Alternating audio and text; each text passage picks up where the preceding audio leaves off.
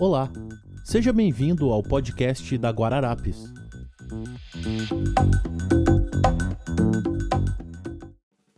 Olá, ouvintes do podcast da Guararapes. Meu nome é Fernanda Alonso e hoje vou bater um papo com Lori Crisel, arquiteto, especialista em neuroarquitetura e autor do livro Neuro, que fala sobre o assunto.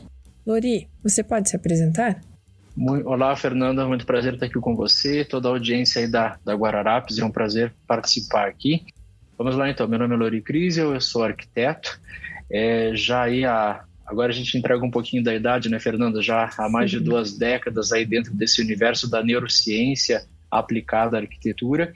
E isso é, vem sendo um fenômeno, né? No, em arquitetura diz que é o maior divisor de águas das últimas décadas esse tipo de estudo. E esse fenômeno já começa a, a abarcar o Brasil já relativamente de uma forma recente, mas no entanto de um modo também muito intenso, né? dentro da minha jornada de, e dentro dessa movimentação aqui para uma pequena apresentação, eu tive contato com esse tema em algumas experiências internacionais, eu tive a oportunidade, na verdade a honra, né, de participar de, alguns da, de algumas das equipes mais icônicas mundialmente conhecidas dentro do universo da arquitetura, e lá eu tive a oportunidade de ter contato com um novo modelo projetual, uma nova forma de ver a arquitetura. Isso em uma, uma questão muito prática, muito objetiva dentro desses grandes escritórios, mas em paralelo eu já me dedicava também a, a estudos que chegavam, que se acoplavam para trazer novas mobilidades dentro da arquitetura em si, visto que já há algumas décadas uma área chamada psicologia ambiental já navegava no oceano da arquitetura e automaticamente quando isso se torna um estudo científico eu me encanto pelo tema e aí começa a história do, do Lori Crisel que, que hoje está aqui com você. Mas afinal, Lori, o que é neuroarquitetura? Vamos lá então, Fernando. Quando a gente usa o termo neuroarquitetura, nós estamos falando de uma aglutinação linguística, ou seja, a gente está usando o pressuposto de poder unificar alguns fonemas para se tornar um único vocábulo. Na verdade, a gente está falando de neurociência aplicada à arquitetura. Aqui que ela se dedica a neurociência por si é uma ciência de base e essa ciência ela atinge várias áreas. E ela se dedica especificamente ao conhecimento sobre os mecanismos de funcionamento do cérebro humano e como que esses mecanismos nos dão devolutivas frente ao mundo, como que cada um de nós percebe o mundo, traduz essas informações, essas sensorialidades que nos chegam e dão uma resposta normalmente comportamental. Então, quando essa ciência, quando esse estudo começa a ser é, dissipado mundo afora, isso acontece ali no final dos anos 1960, início de 1970, com a inauguração da Society for Neuroscience nos Estados Unidos, várias áreas começam a perceber o quanto a neurociência aplicada a essa área pode trazer bons resultados. Naturalmente, em um primeiro momento, Fernando, a primeira área que faz isso é a área da saúde em si, e especificamente aqui que tem um link com que nós vamos conversar, a área da psicologia, nascendo à época então a chamada neuropsicologia. E ela trata especificamente do comportamento humano, a psique, humano, a psique humana frente ao seu comportamento. Outras áreas começam a perceber o quanto isso também tem valia aplicada a elas. E aí começa todo o envolvimento de neuroeconomia, eh, de relação sócio-neurocomportamental, aí começa a entrar em outros universos muito voltados à parte prática e mercadológica, e aí vem neuromarketing, neurobusiness, e, e esse universo começa a permear de inúmeras formas, né? Né, a gente pode citar, por exemplo, um dos caminhos citados e talvez o mais conhecido dentro do mundo do marketing, que foi o desenvolvimento de uma ciência chamada programação neurolinguística, a chamada PNL, né? Então essa programação neurolinguística já fazia parte de algo que mais adiante iria incorporar também o chamado neuromarketing. A arquitetura ela já vinha há muito tempo, como eu citei agora há pouco, né, muitas décadas, tendo uma grande preocupação, uma grande dedicação sobre como que o, o, o ambiente ele interfere na relação comportamental dos seus usuários, né? Isso acontece conosco, né? O mesmo fato de nós chegarmos em casa, se a casa, ao, a nossa perspectiva, ela está organizada, ela está arrumada, nós temos uma relação em chegar em casa. Se nós chegamos em casa e pela nossa perspectiva, ela está desordenada, ela precisa de de um determinado cuidado, nós já temos uma outra relação ao chegar em casa. Então, estou citando aqui um exemplo cotidiano de todos nós, mas que já, visual, já nos permite visualizar o quanto o ambiente ele nos impacta em relação ao comportamento, à emoção, à sensorialidade. Então, isso já era algo muito latente dentro do mundo da arquitetura. Mas até então a ferramenta que a gente tinha para fazer isso, Fernanda, era uma, uma linha de pesquisa, uma linha de atuação chamada de psicologia ambiental. E ela se destinava a entender como que a psique do humano, como que a psique de um determinado usuário se relaciona e automaticamente se comporta dentro de determinados ambientes. Mas até esse momento, nós tínhamos isso dentro de um campo chamado campo observacional, ou seja, por observação. Então, nós tínhamos um ambiente construído, esse ambiente já estava edificado, e aí pessoas, ao frequentarem esse espaço, eram observadas. De acordo com o seu comportamento, nós tínhamos determinadas premissas, então, de psicologia ambiental. O que ocorre com a chegada da neurociência no mundo da arquitetura é que nós passamos a ter respostas científicas e não apenas observacionais. Ou seja, nós já podemos ter agora mecanismos, dispositivos que hoje nós chamamos de biosensores, que nos permitem mensurar fisiologicamente como está sendo a reação de um determinado grupo de pessoas frente à sua experiência em um dado ambiente. E isso começa a traçar um, um paralelo ainda entre psicologia ambiental, mas já entrando no mundo da neurociência aplicada à arquitetura, vários outros conceitos que por observação, mas também por verificação científica, começam a ingressar no universo do mundo do projeto. E a gente começa a falar de design biofílico, falamos de design afetivo, design emocional, porque a gente já começa a ter aqui uma interação entre esses dois universos. Mas especificamente falando da neurociência aplicada na arquitetura, ela começa a nos entregar respostas fisiológicas de como uma pessoa ou um determinado grupo de pessoas traz relações de percepção desse espaço e aí todos os elementos que compõem esse espaço, né, a gente traz a questão de luminosidade, espacialidade, composição espacial, e aí nessa composição entram todas as possibilidades perceptivas, né? A gente está falando de texturização, cor, aspecto eh, de organização do espaço, então isso começa a nos trazer relevância. O que a neurociência traz como grande afã para o universo da arquitetura é que se percebe que, através do conhecimento sobre como o cérebro humano está fazendo essa percepção, traduzindo ela e dando uma devolutiva em termos de comportamento, a neuroarquitetura já começa a fazer uma dissociação entre dois vocábulos que até então caminhavam em paralelo. E a partir da neuroarquitetura a gente entende que eles são distintos, que é o vocábulo de espaço e o vocábulo de lugar. E aí a diferenciação acaba se dando da seguinte forma: espaços são as espacialidades que nós estamos inseridos, qualquer que seja. E lugar é quando uma determinada espacialidade me dá um significado. E quando eu atribuo um significado para essa espacialidade, ela vira então um lugar. De uma forma muito rápida, Fernando, isso indo para o mundo da neurociência, somente os lugares, ou seja, somente espaços que a mim têm significado, se tornam memoráveis.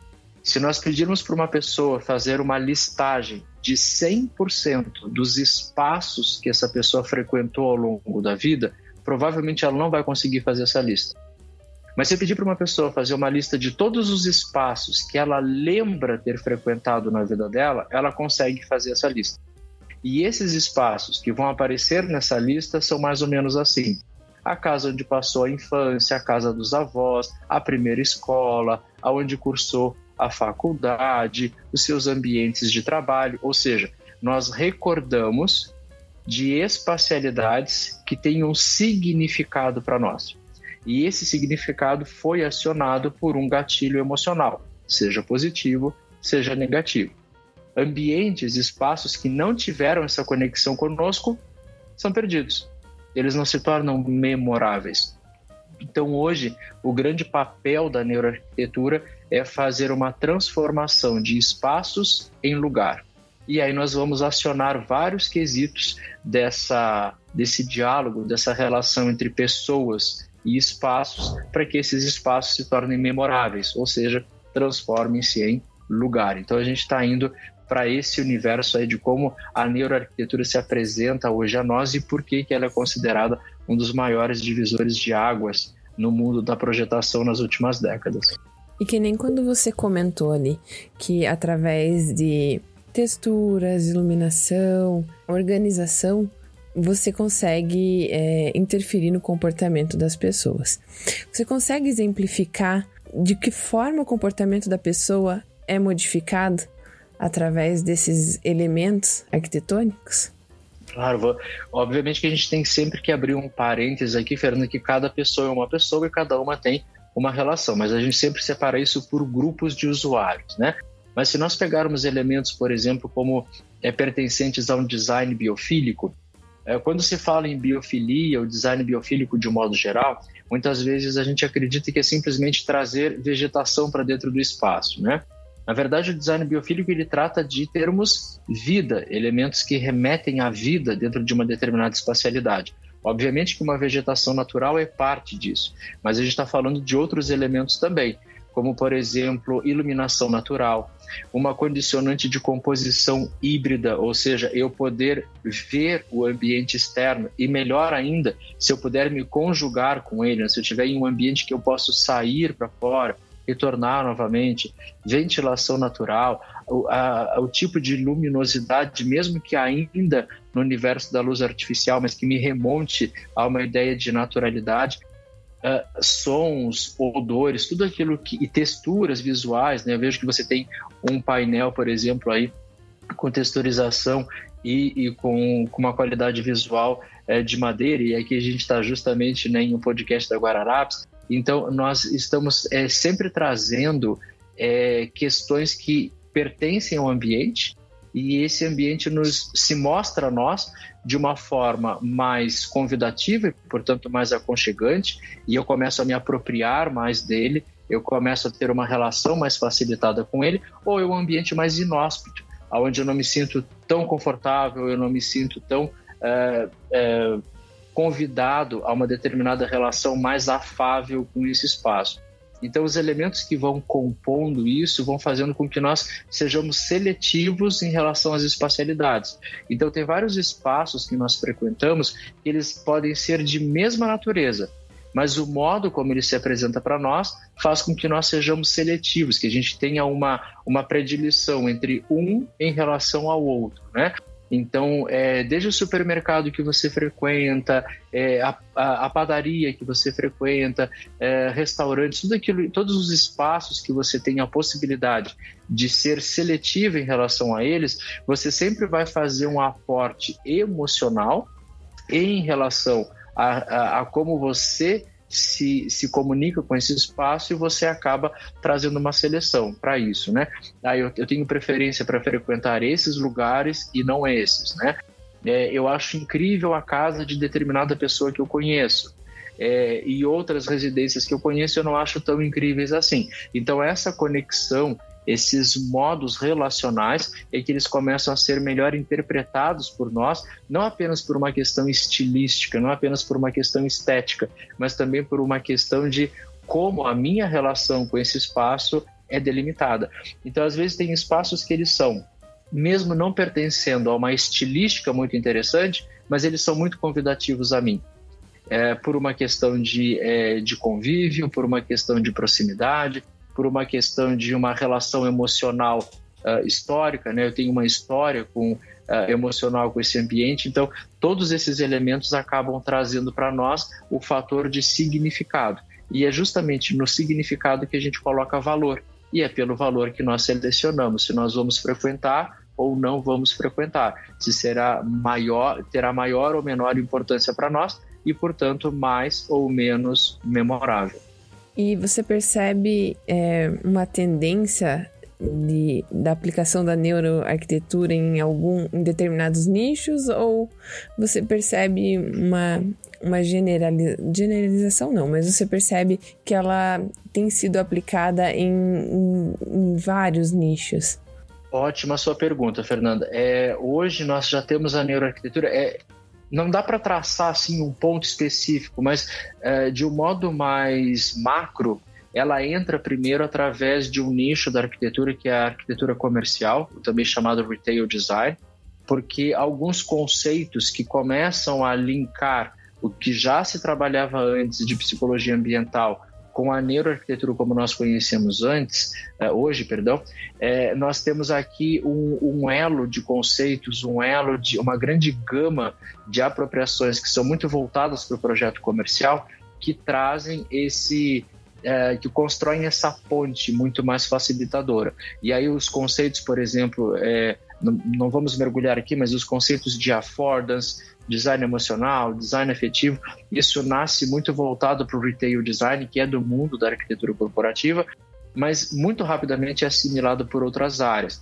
Para a área residencial especificamente, porque ali nós temos uma questão de transformar nitidamente uma espacialidade em uma relação muito mais intimista, porque a gente fala uh, de um templo, né, onde nós moramos, a nossa casa é o nosso templo, mas também se percebe que o mundo corporativo, a arquitetura corporativa, traz também questões de uh, uma, uma potencialização uh, de um fator muito ligado à produtividade. Mas é importante a gente dizer, Fernanda, que essa produtividade vista agora é completamente diferente do que se chamava de, pro, de produtividade antes dessa ciência chegar para nós.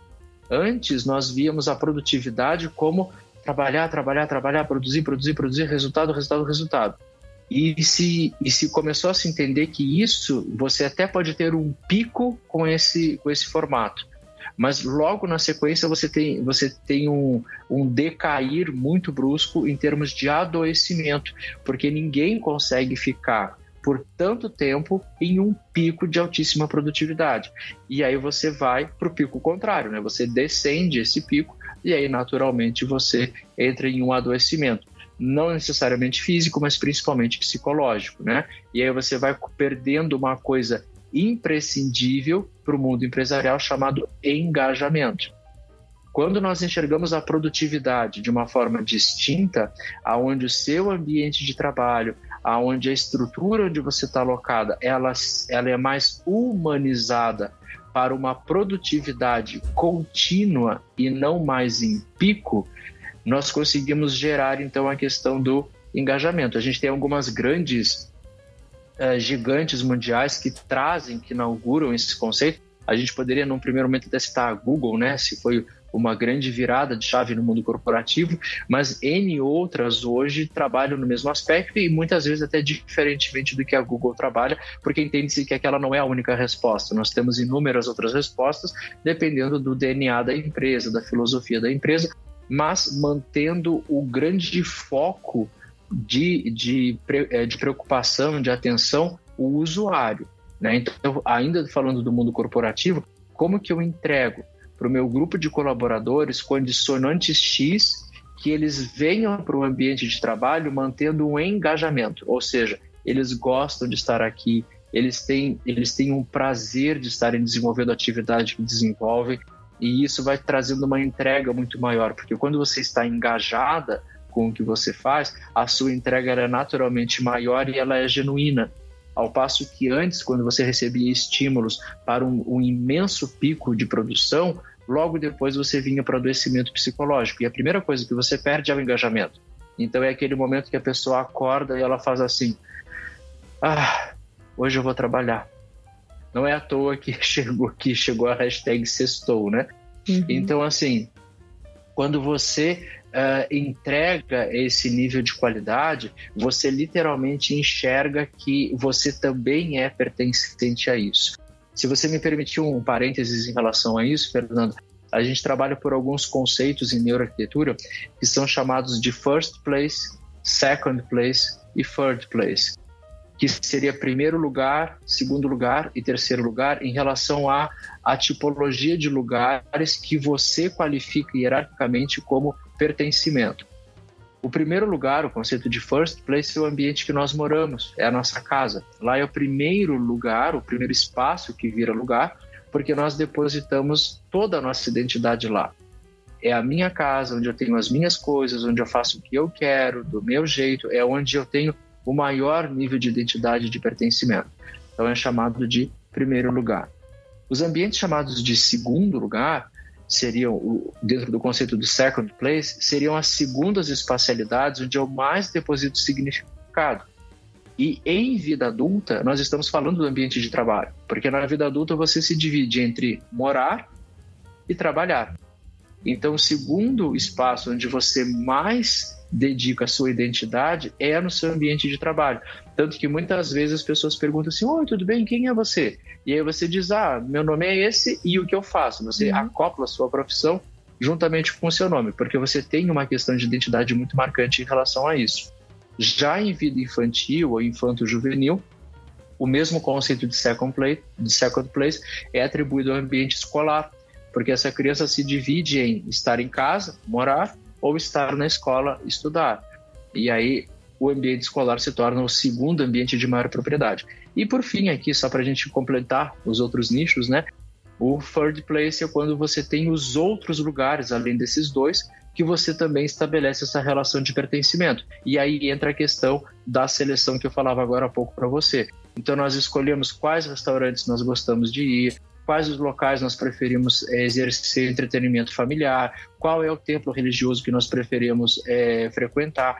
Todos, é, todas essas escolhas de espaço, elas estão ligadas a um fator emocionalizado. Qual é o, o parâmetro que eu estou dando para é, eleger esse em função daquele? Então, o, o, os nichos de arquitetura, eles acabam todos sendo permeados por neuroarquitetura, porque todos os setores começam a perceber esse tipo de relação, né? Como que nós vamos entregar a esse usuário, independentemente do nível que estejamos falando, uma condicionante muito mais humanizada, muito mais saudável para esse usuário. E aí as relações começam a se estabelecer. Bacana. Você deu uma aula pra gente hoje, né? Imagina. É, é, obrigada por todo esse conhecimento e por transferir todas essas informações pra gente de uma forma tão tão clara mesmo, né? E tão didática. Como que a gente faz para te encontrar nas redes sociais? Qual que é o, o, o teu site, o, o site do escritório? Perfeito, perfeito, obrigado. É, um, é sempre um prazer, tô, continuo à disposição de vocês. Uh, o site aqui do escritório é www.loricrisel.arc.br e pelas redes sociais arroba lori.crisel, né? E aí vai ser um prazer interagir aqui com a audiência de vocês, com o público de vocês. Se nesse inteirinho aqui do nosso diário for alguma dúvida, fiquem à vontade, se entrar nas redes sociais, mandar direct, com muito carinho respondo a todos os questionamentos aí. Mais uma vez eu agradeço a gentileza aí sua, da Guararapes, pelo convite. Eu sei o quanto vocês são criteriosos na curadoria dos assuntos, então fico muito honrado pelo convite. Continuarei sempre à disposição. Muito obrigado pela gentileza e pela oportunidade do encontro. Nós que agradecemos. Até mais. Aproveito para ressaltar que ter o mostruário em mãos é fundamental para decidir as texturas e sensações que você quer trazer para o ambiente. E se ainda não possui o catálogo de MDF da Guararapes, é só acessar casa.guararapes.com.br e garantir o seu. É rápido, fácil e o mostruário chega direto no seu endereço. E por hoje ficamos por aqui. Nos vemos no próximo episódio do podcast Guararapes.